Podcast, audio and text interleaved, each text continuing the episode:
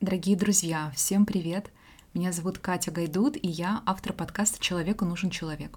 Сегодня у меня новый гость. Это Соня Барушка, стилист и персональный стилист первой леди Украины, жены президента Украины Елены Зеленской.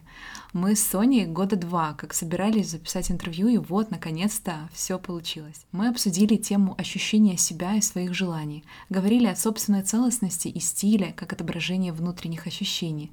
Соня очень глубокий человек, честный в отношении к себе и к миру. Такой же получился и разговор. Так что предлагаю не затягивать и начинать. Приятного прослушивания вам. И, кстати, хочу вам напомнить о том, что вы всегда можете поддержать мой подкаст и стать спонсором подкаста на платформе Patreon. Я вам буду очень рада. Ну что, начинаем интервью.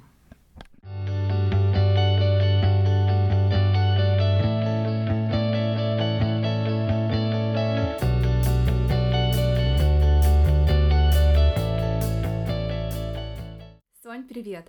Привет, Катюша. У меня к тебе традиционный вопрос. Я не знаю, ты слушала или не слушала мои подкасты, но я всем э, задаю один и тот же вопрос. Э, кто ты?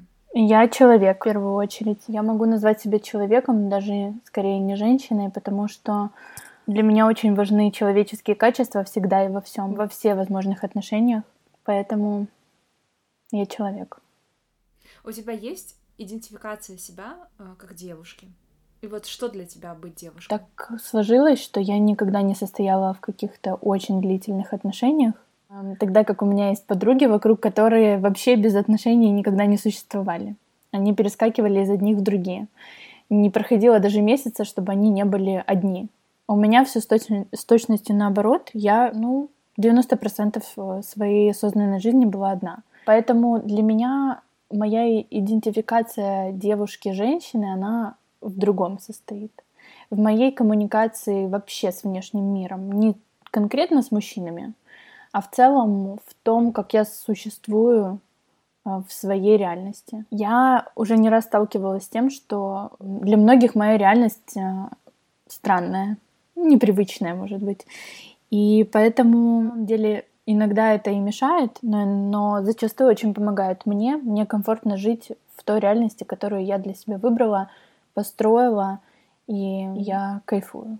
Если мне что-то в ней не нравится, то я меняю. Моя женщина, она присутствует каждую секунду, безусловно, в работе, в еже, в рутине. Но она у меня, она у меня человек.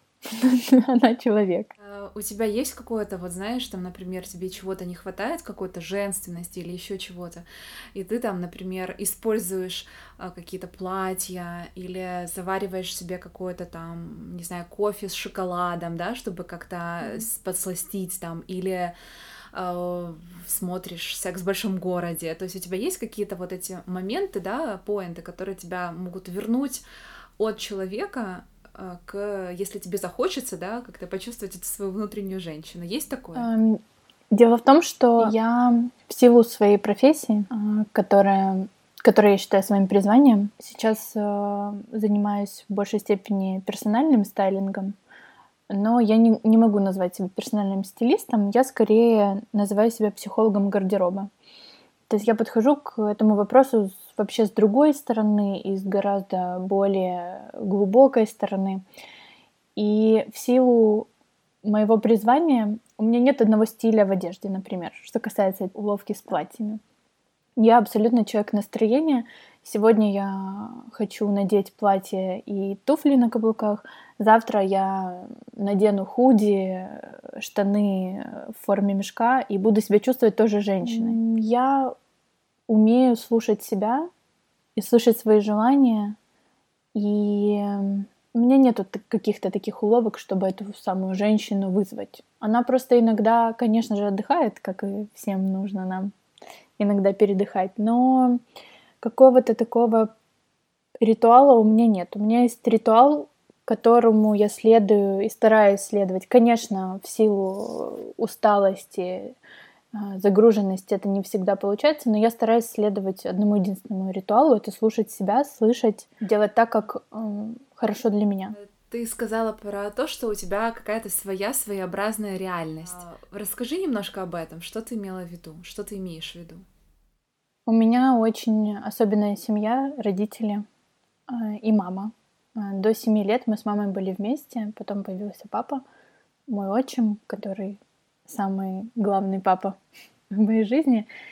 И мама вложила в меня с детства определенные ценности. Уже будучи взрослой, я вижу, что я у нее позаимствовала, что она в меня аккуратненько вкладывала, а где она сказала, давай ты сама, и это твоя жизнь, и ты сама должна принимать решения.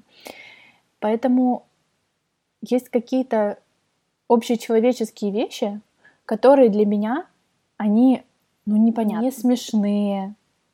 То, что для массы людей может быть смешное. Например, как э, недавно я посмотрела стендап э, Эдди Мёрфи. Э, я его смотрела с человеком, который сидел и ржал вслух. Я сидела, и для меня... Я знаю, что такое существует в мире, вот эти межчеловеческие отношения между мужчиной и женщиной, но для меня это... Мне это не смешно. И я этого я... вокруг себя и не вижу близко, потому что я в своей жизни вольна выбирать, слава богу, а, все-таки, что я могу видеть, что я хочу видеть рядом с собой, а чего не хочу. Это скорее какие-то вещи, что достойно, что недостойно, о порядочности, о, о том, какие вообще люди, каких людей ты притягиваешь в свою жизнь. Ты сказала о том, что я, кстати, удивлена была. Ты сказала о том, что ты 90% времени была одна. Я же тебя, как, ну, не знаю, близко, но Э, у меня было другое впечатление, что наоборот, просто такой человек, э, заряженный, такой женственный, э, такой красивый внутри человек,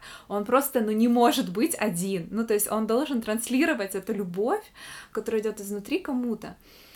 И у меня вопрос вот с чем связан. Я думаю, что этот вопрос откликнется у очень многих девочек. Действительно, не всегда есть возможность и счастье встретить своего человека. И я, например, понимаю тебя в разрезе того, что лучше быть со своим человеком, чем быть непонятно с кем, но для того, чтобы быть, да. Скажи, пожалуйста, свое отношение вот к тому периоду, да, когда вот действительно 90% времени была одна, не чувствовала ли ты себя неполноценной, неценной, что у тебя какие-то проблемы, что тебе сложно найти там своего человека, да, не грузили ли тебя подруги, там, родственники о том, что, эй, э, что происходит, да, вот расскажи просто свою позицию, как ты это проработала.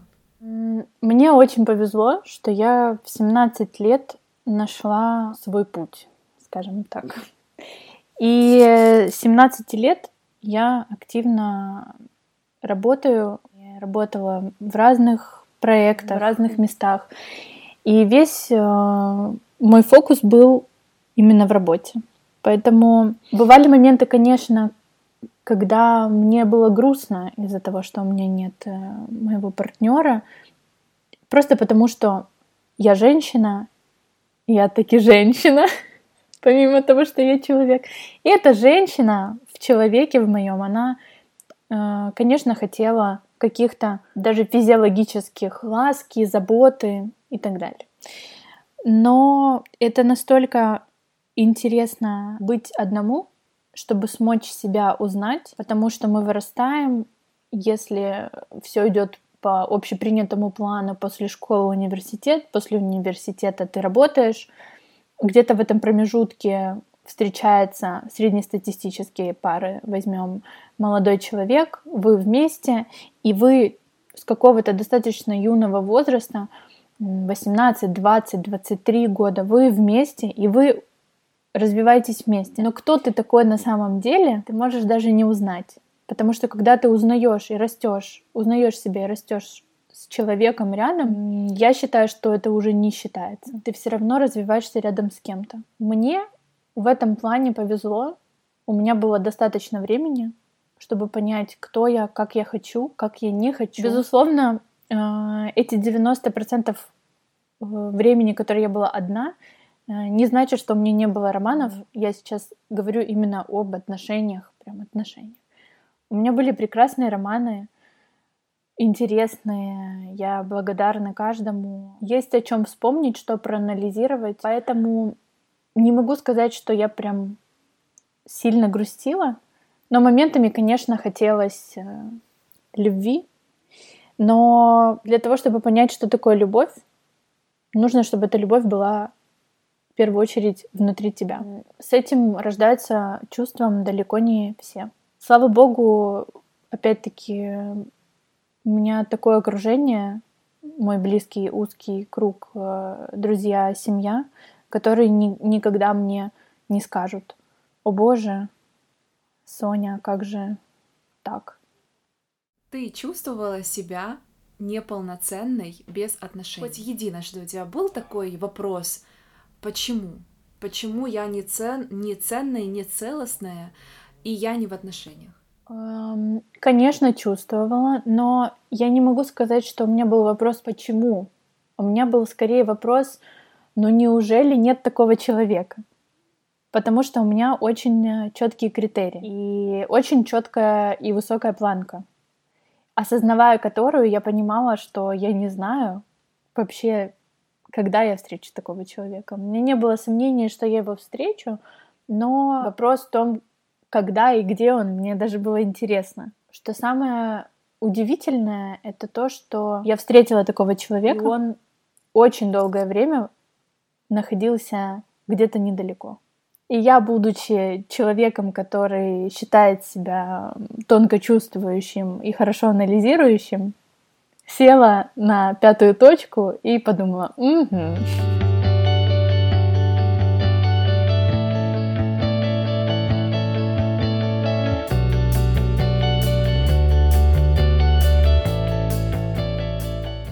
Скажи, у тебя страха одиночества не было? Нет, я очень люблю одиночество. Как? Как ты его воспринимаешь? И как вообще ты считаешь, почему у многих людей есть такой страх одиночества? Вот смотри, ты мне сама сказала, что ты наблюдала меня со стороны, и у тебя было обо мне определенное мнение и впечатление. И это правда. Я никогда не находилась одна-одна в обществе. Я очень люблю людей. Я люблю находиться в компании. Я люблю общаться. Люди — мое вдохновение очень большое. И я люблю как и очаровываться, так и разочаровываться, и это бесконечный процесс. И никогда ни одно разочарование в человеке не привело меня к тому, что я топнула ногой и сказала, больше я не буду в людей влюбляться. Наоборот, мне только интереснее. Так вот, будучи такой активной в социуме, с друзьями, со знакомыми и на работе в том числе, как раз для баланса было очень приятно потом находиться одной и все это обдумывать, переосмысливать. Потому что когда ты находишься в отношениях, ты не всегда, у тебя не всегда есть возможность вовремя отследить э, этот маячок, который тебе говорит, э, тут притормози, надо подумать. Потому что у тебя уже есть быт да, совместная жизнь в той или иной степени с человеком. Но когда ты долгое время находишься один, у тебя уже рефлекторно срабатывают эти маячки. Тебе сейчас комфортно? Ну вот, э, в целом, вот с собой, э, как вообще сейчас ты проводишь дни в этом карантине? Да закидают меня диванные, фейсбучные, эм, так уж сложилось, друзья. Эм, я работаю, но работаю я 30% от, э, от предыдущего своего рабочего графика. Я очень рада этому карантину, опуская все детали о пандемии, смертях и медицине и экономике, мне это время нужно было, чтобы заземлиться. Как и, мне кажется, 80% людей, с которыми я общалась на эту тему, я не слышала ни одного мнение моих друзей и знакомых о том, что, о господи, да ужас какой. Нет, все говорят о том, что как раз вовремя есть о чем подумать, есть э, что подтянуть в себе, есть чем заняться, и это правда. Я чувствую абсолютно то же самое. Я продолжаю работать, потому что моя работа, она несет еще и психологический характер. Поэтому мне было важно оставаться с моими клиентами на связи. Плюс э, есть клиенты, которые как раз очень активны в данный момент. Вот. И, конечно, мы работу не приостановили. Я полгода назад переехала в квартиру в которой мне очень нравится, и я хотела побыть в этой квартире подольше. Так вот, у меня предоставилась такая возможность мне. Вот, поэтому я нахожу это время супер полезным для меня. Я не начала читать книжки, смотреть программы, э, заниматься домашним спортом, как э, многие известные нам прекрасные, активные люди. Я горжусь ими. Нет, для себя я выбрала как раз-таки тишину в большей степени, потому что именно ее мне не хватало. Представить себе, что я после, после такого плотного рабочего года, у меня именно год был такой интересный, интенсивный, и еще и каждый день тут э, скакала по квартире и слушала какого-нибудь профессора, я не могу. Я хочу э, немножко продолжить вообще э, историю. Ты э, затронула тем, тему стилистики, да, тему того, что ты стилист. И э, мне кажется, что ну, не только мне, но мне кажется, твоя жизнь э, немного кардинально изменилась за последнее время. Ты стала э, стилистом э, жены президента Украины. Э, правильно? Только жены или э, в целом семьи? Вот расскажи про этот опыт, пожалуйста. На самом деле все произошло неожиданно быстро, и для меня это было вообще неожиданно. Есть прекрасный дизайнер и муза, моя любовь Катя Сильченко, с которой мы знакомы очень давно и сотрудничали с ней в разных, скорее, моих ипостасях. Я когда-то организовала ей показ случайно. Вот. И Елена является клиентом Кати. И когда Елена поняла, что ее супруг становится таки президентом, она поинтересовалась у Кати, кого бы Катя могла ей посоветовать. И Катя посоветовала э, троих людей, двое из которых это Танюша и я. Была еще третья девушка, имени которой я, кстати, не знаю. Вот. И мы встретились с Еленой, нашли общий язык. Она потрясающая женщина. Могу твердо сказать, что люблю ее как человека и как женщину, как человека, кстати. Видишь? И в итоге Елена с Владимиром приняли решение, что у нас будет команда, не один человек, а команда стилистов, что на самом деле прекрасное решение, потому что мы с Таней два самостоятельных э, состоявшихся стилиста с разным опытом, с большим опытом, э, с э, видением, которое где-то разное, где-то схоже. Поэтому мы можем найти общий язык абсолютно всегда. И вот уже практически год мы работаем вместе с семьей. Изменилось окружение, потому что теперь Э, теперь очень много охраны вокруг. На самом деле у меня всегда жизнь меняется. Каждый год она разная.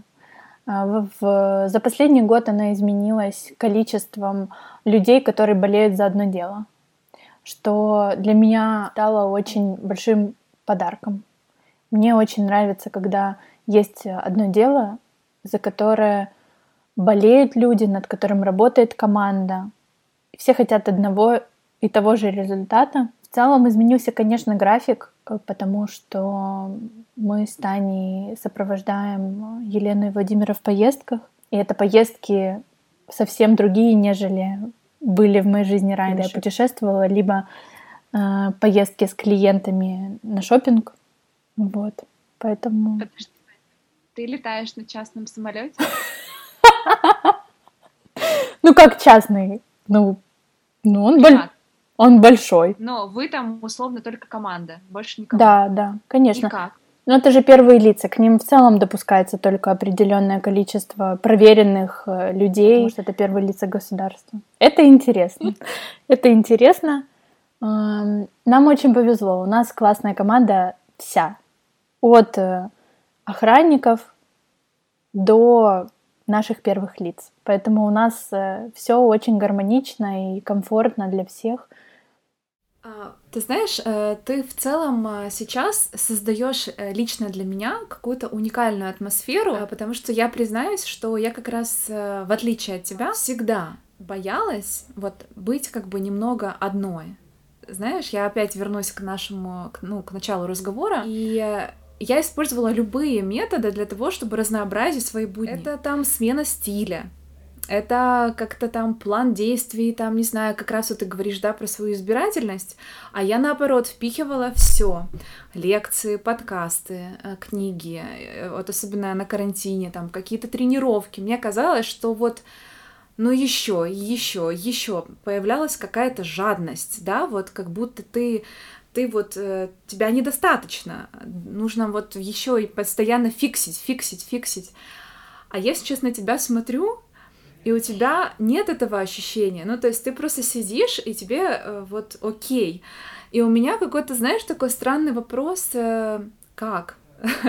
Каким образом э, ты достигаешь вот этого внутреннего какого-то, э, не знаю, не, не хочу сказать, что это внутренний дзен, но как ты от себя отвязалась? Вот назову это так, да, потому что есть даже такая фраза, что, ну, как бы, отвяжись от себя, дай себе немного э, выдохнуть. Как у тебя это получилось? Я к себе не привязывалась. Я скорее всегда гналась за эмоциями и чувствами, ощущениями, нежели за информацией, за каким-то... Ко мне все приходит. То есть эм, все, что мне нужно знать, оно ко мне приходит. Если я чувствую где-то недостаток информации, я его вижу, я восполняю. Но в целом у меня никогда не было жажды, рвения. Может быть, кстати, это и нехорошо, потому что я пропускаю все сильно через себя. И эм, мне бы хотелось не взорваться в определенный момент. Поэтому для меня это оптимально. Плюс я все-таки стараюсь балансировать между очень активной социальной жизнью, которая в целом у меня до сих пор активная. Несмотря на то, что я не хожу на вечеринки, но я хожу на работу, где очень много людей. Поработать с клиентом один день для меня значит отдать 99% своей энергии. Я не тот стилист, который идет э, на шопинг, говорит э, вот эти вещи надевай, покупай, берет деньги с клиента, берет процент с магазина и сидит себе довольный. Нет. Я тот стилист, который говорит, как ты чувствуешь себя в этой юбке? Ах, ты сомневаешься? Нет, я не дам тебе ее купить. Не уговаривай меня, переспи и завтра приедь сама, пришли водителя или кому как удобно. Я тот э, человек, который всегда задает клиенту вопрос, как ты себя чувствуешь сегодня, как ты хочешь себя чувствовать, что тебе для этого нужно, ты знаешь, что, может быть, ты хочешь помаду, или ты хочешь по-другому постричься, или тебе испортил настроение твой бойфренд, тебе нужен психолог. А у меня есть э, все возможные специалисты, благодаря которым жизнь каждой женщины, в основном мои клиенты женщины, может измениться к лучшему. Учитывая то, что я в основном работаю, у меня настолько много энергии уходит в работу, что единственное комфортное для меня ее восполнение я нашла в тишине. Тишина, кстати, может быть и с какими-то близкими людьми рядом. Потому что, например, когда я езжу в гости к своей семье, у меня семья живет в другом городе, мама, бабушка, папа, сестра младшая и собаки. Меня там никто не трогает. То есть так с детства уже получилось, что в комфортном для себя круге я нахожу уединение. Я могу приехать и сказать, меня два дня нет. Они мне скажут, тебе еда нужна? Я скажу, я сама ее у вас найду. И все. И никто не требует моего присутствия, застолья и так далее. Поэтому я привыкла вот именно к такому восполнению своих ресурсов.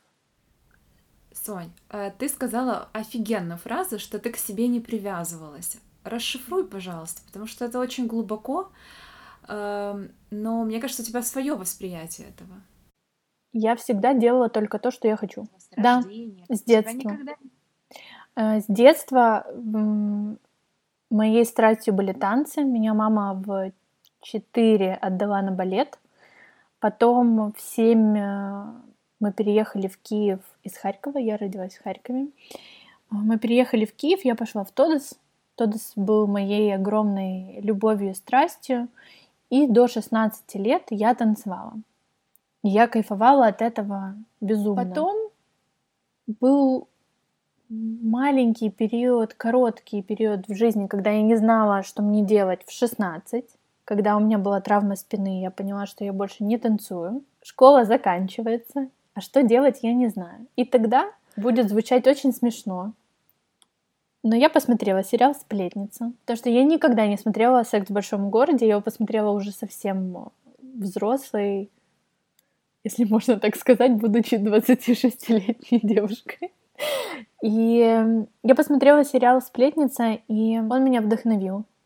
И я пошла и нашла себе работу. Из 17 э, лет, вот я выпустилась 16-17 лет, я работала сначала в журнале «Cosmopolitan» и «Men's Health» одновременно, параллельно, потом э, э, начала сотрудничать с украинским дизайнером и параллельно работать. Потом я ушла в «Elle», потом я вернулась в «Cosmopolitan». 21 я была редактором моды. Все время пробовала что-то еще, быть э, не просто стилистом на фото, но и снимать видео, организовывать какие-то мероприятия. Я пробовала все. И я всегда любила то, что я делаю. Я не умею заниматься тем, что мне не нравится. Поэтому мне и бежать не от кого. Потому что мне кажется, что когда у человека, это мое субъективное мнение, когда у человека есть то, чем он горит, чем он живет, дело, он э, углубляется в это дело и там и существует. Мне даже иногда хотелось бы много чего читать, много чего смотреть, куда ходить на лекции и так далее. Но у меня настолько много всего в моей ежедневной жизни, что я не всегда считаю это нужным. Я понимаю, что, возможно, я когда-нибудь приду к тому, что я буду жить другое свое удовольствие. Пока что я живу в свое удовольствие, занимаясь своим любимым делом.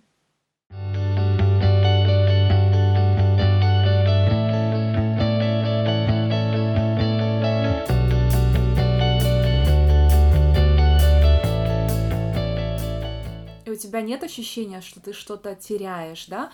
Я просто себя словила на мысли вот этой жадности. И мне кажется, что тренд минимализм, тренд там осознанного потребления, он появляется исходя из этой жадности, из ненасытности, да, из вот этого ощущения, что ты не целостен, и поэтому нужно себя в себя запихать много всего для того, чтобы быть enough, да быть вот этим вот как бы коконом целостным. Uh, у тебя это как бы, как я понимаю, воспитание, то есть у тебя это с детства, вот ты, как говоришь, ты к себе не привязывалась. Откуда это? Меня мама воспитывала с, с фразой, она прошла через всю мою жизнь. Мы пришли на эту землю, чтобы быть счастливыми. У меня есть четкий индикатор того, что делает меня счастливой, что нет. То, что не делает меня счастливой, я если не могу трансформировать в обратную сторону, я от этого избавляюсь. Я так живу. У меня нету этого ощущения, что я хочу все больше и больше чего-то узнать. То, что мне нужно знать, оно ко мне приходит через людей. А, у меня хороший диалог со Вселенной. Если я слышу о чем-то одном от трех разных людей, я, конечно же, поинтересуюсь. А иногда мне кто-то что-то рассказывает, и я тут же гуглю и запоминаю и узнаю дальше.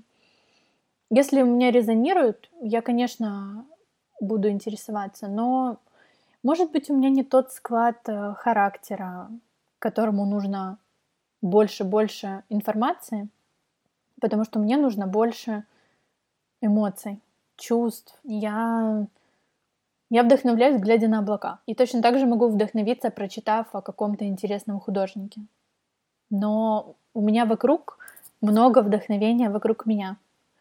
И пока что, может быть, пока, я не чувствую нужды поглощать много информации для того, чтобы закрыть в себе какие-то пустоты информационные. Я, например, очень люблю мечтать.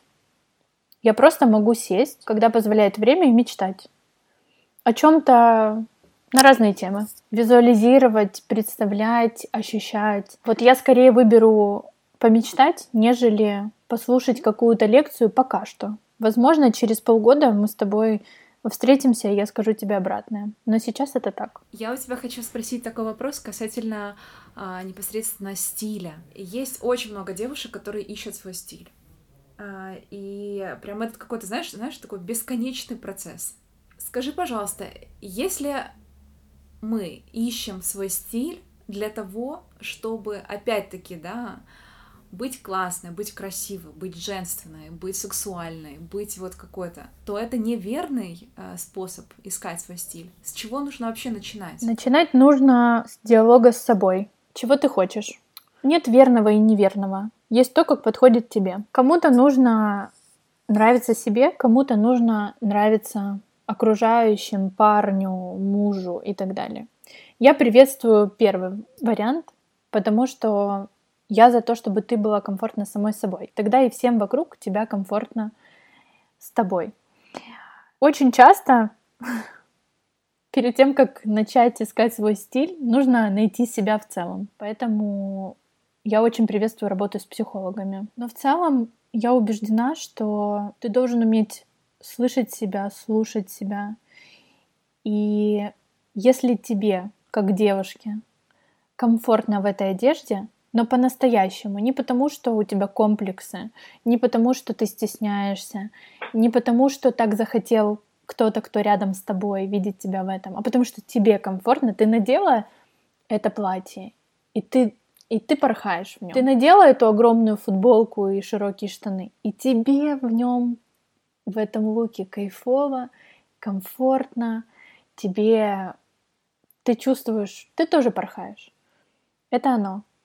Потому что моды как таковой, я считаю, уже нет. Уже есть э, маркетинг, который продаст нам все что угодно. Я уже давно не слежу за трендами. Наоборот, своих клиентов я отучаю следовать каким-то тенденциям. Просто нужно уметь слушать себя.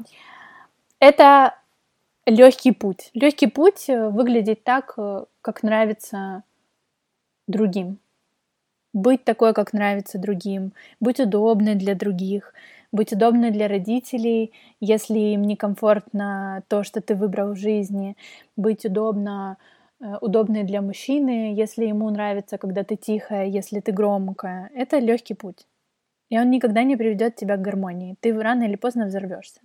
Очень классно окружить себя людьми, которые воспринимают тебя такой, какой ты есть. У меня был пример, возвращаясь к теме отношений, когда я встречалась с молодым человеком, который, при том, что я стилист, на тот момент хорошо работающий, достаточно авторитетный и в целом стилист, пытался меня переодеть. Год моей жизни он пытался меня переодеть, ему не нравилось, э, как я выгляжу и так далее. Расставшись с этим парнем, я встретила другого парня, который каждый раз, видя меня, говорил, «Боже, а сегодня как ты классно выглядишь? А сегодня как ты классно? Боже, ну и сегодня ты так интересно выглядишь». И как-то я поинтересовалась у него, а что вот в сегодняшнем луке тебе так нравится? Юбка? Что конкретно? Он говорит, ты мне ничего конкретно не нравится. Мне нравишься ты, твой вайб, твой, та энергия, которую ты излучаешь. Разница только в том, что э, в первом случае я была загнана в рамки и не находила отдачи, а во втором случае отдача была, и она, и я воспринималась человеком. Еще, ты знаешь, у меня такой вот вопрос э, к тебе э, касательно избирательности и минимализма. У тебя в целом как-то сейчас вот есть какая-то страсть к одежде, или наоборот, она, она как бы немножко так поутихла, у тебя что-то изменилось касательно одежды? Ты вообще что-то часто покупаешь себе, или как это у тебя происходит? У меня много обуви, очень разной. Я люблю, я люблю экспериментировать, поэтому я могу себе купить обувь, которую в целом я год назад не купила для того, чтобы посмотреть, как я могу применить ее к себе. Я люблю все новое, я очень люблю вещи, украшения, какие-то предметы интерьера. Я люблю просто облагораживать все, что находится вокруг. Сказать, что страсть нет, но определенно мне нравится обновлять. Я очень э, полюбила украшения с возникновением бренда моей подруги Леры Гузема. До Леры я не носила украшения. Единственное украшение, которое я видела в жизни, это были мамины украшения. Потому что, когда мы жили в Харькове, у моей мамы был эм, ювелир, который делал ей украшения на заказ. Поэтому у моей мамы всегда были очень особенные, лаконичные и очень необычные украшения. С появлением бренда Гузема Fine Jewelry я открыла для себя этот мир. Я люблю сочетать на себе вообще несочетаемые странные украшения Валерии Гузема. Это да. Причем носить их каждый день. Те украшения, которые на первый взгляд вообще не вообще не повседневные, какие-то или странные, или нарядные. Мне нравится их надевать вместе и ходить так каждый день. Я даже без них чувствую себя дискомфортно. Есть два кольца, которые я ношу каждый день, и без них э, я чувствую себя просто раздетой. И, Сонь, буду уже заканчивать. У меня уже все. Последний вопрос к тебе. Mm-hmm. Мне очень понравилась э, фраза. Ты запостила фотографию в Фейсбуке и написала а, дай жизни себя удивить. Ты в целом по жизни принимаешь то, что у тебя есть, или же ты так немножко, знаешь, как struggling такая вот, борешься там, не знаю, или как-то в целом э, противодействуешь. Как у тебя вообще с этим? Эту фразу подарил мне мой друг. Я ее очень люблю. И она очень широко применима э, в жизни каждого на самом деле. Эм, я думаю, что когда у тебя есть тот самый диалог со Вселенной, о котором мы говорим, место борьбы в твоей жизни минимальное. Ты отдаешься тому же течению, ты выбираешь, ты плывешь по нему или ты идешь рядом, смотришь и каким-то образом участвуешь.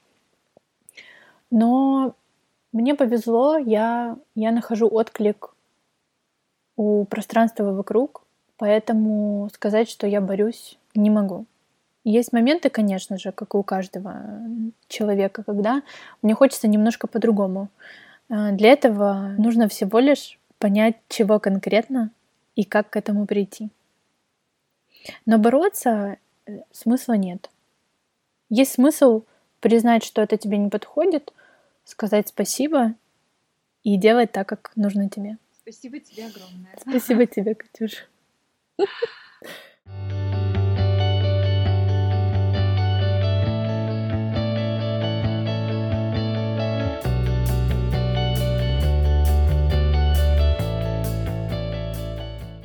Друзья, огромное спасибо вам за то, что прослушали этот подкаст. Дайте мне знать, пожалуйста, понравилось ли вам это интервью, понравился ли вам сам подкаст, как вам такой формат.